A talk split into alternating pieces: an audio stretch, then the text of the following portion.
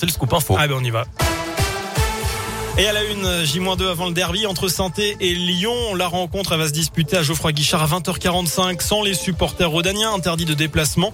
Malgré tout, Lyon sera favori face à une équipe de Saint-Etienne à la traîne cette saison, dernière de Ligue 1 sans aucun succès après deux mois de compétition.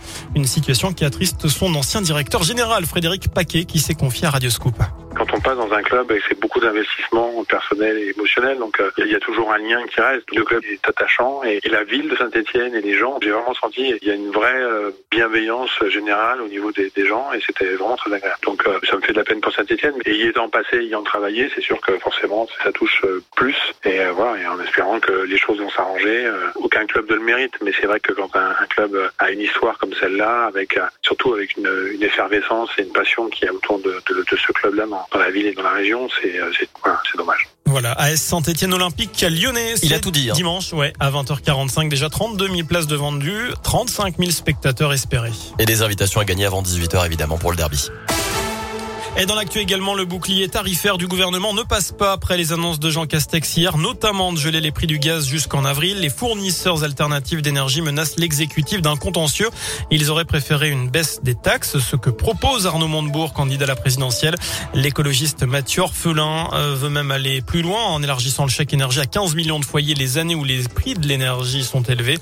Euh, notez également que les, républicains, eux, dénoncent une mesure électoraliste. Le porte-parole du gouvernement dit ne pas souhaiter que la facture des Français fasse les montagnes russes. 88% d'entre vous jugent que le bouclier tarifaire du gouvernement n'est pas suffisant face à la flambée des prix. C'est ce qui ressort de la question du jour sur radioscoop.com. Les retraités dans la rue aujourd'hui avec ce rassemblement ce matin place Jean Jaurès à Santé, même chose place du Breuil au Puy.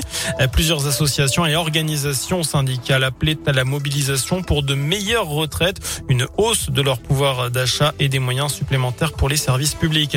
Un peu moins d'un an après la mort tragique de la jeune Victorine dans le nord son meurtrier présumé a tenté de mettre fin à ses jours le 19 septembre dernier.